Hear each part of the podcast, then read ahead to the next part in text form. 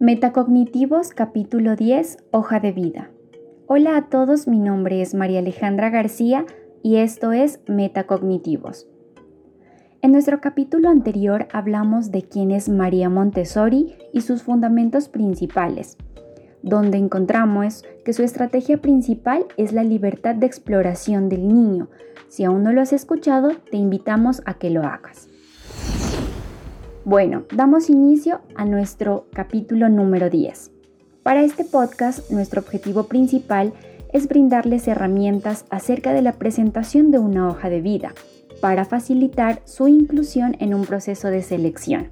Para eso debemos tener en cuenta que cada empresa lleva un proceso diferente, pero claramente todos tienen un mismo fin. Después de realizar la recepción de la hoja de vida, pasa revisión por el evaluador, donde tendrá en cuenta desde la presentación, contenido de los datos, orden, disposición y que claramente el perfil se adecue al cargo por el cual te estás postulando. Debemos tener en cuenta que existen dos formatos de hoja de vida.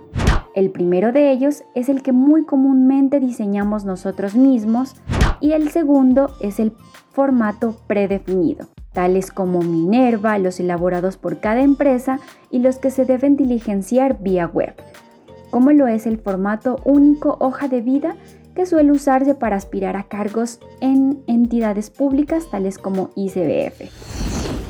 Bueno, ¿qué debemos tener en nuestra hoja de vida?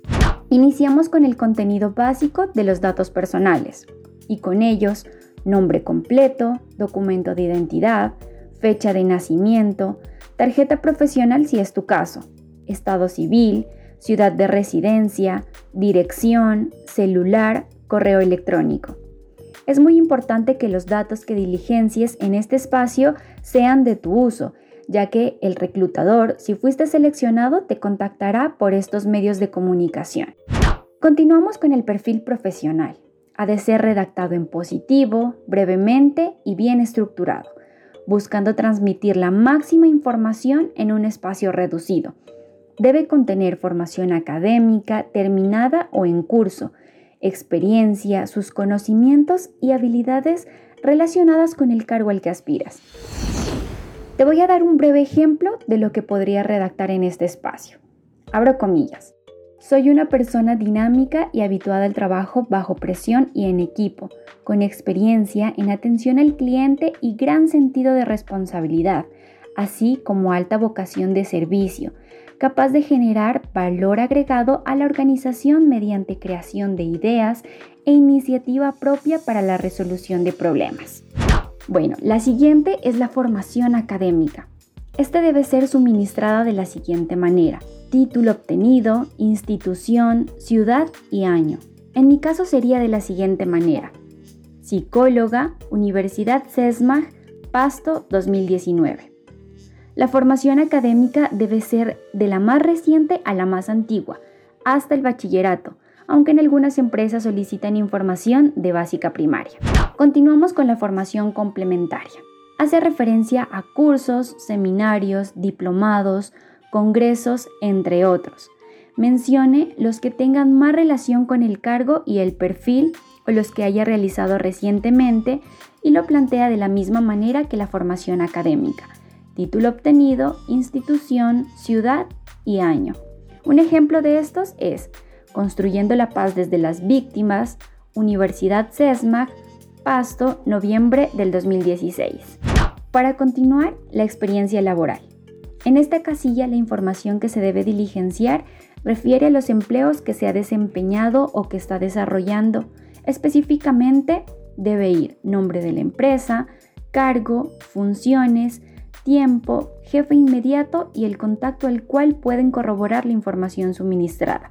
La formación académica complementaria y experiencia laboral debe contar con soportes para que la información pueda ser verificada. Finalmente nos encontramos con las referencias personales y familiares. Estos son conceptos que tienen otras personas sobre usted, es decir, referencias de personas que puedan calificar tanto a nivel personal como a nivel laboral. Por eso procure informar a esas personas que posiblemente serán contactados para comentar de usted vamos a dar unas breves recomendaciones para poder presentar nuestras hojas de vida.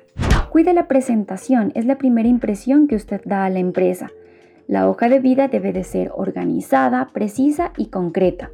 La foto no es obligatoria, sin embargo, si usted la usa, debe ser reciente. La información debe ser completa y verificable. La calidad, el color y el tamaño del papel deben ser los mismos. La hoja de vida debe de ser enviada en original, por favor con buena ortografía y claridad en la redacción.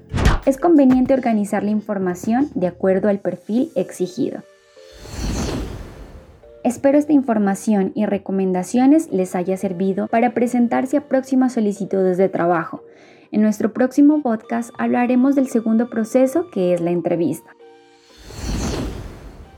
Esto fue todo por hoy. Recuerden seguirnos en nuestras redes sociales como arroba metacognitivos podcast en Instagram, donde estaremos subiendo información complementaria y metacognitivos en Spotify. Recuerden que les habló María Alejandra García.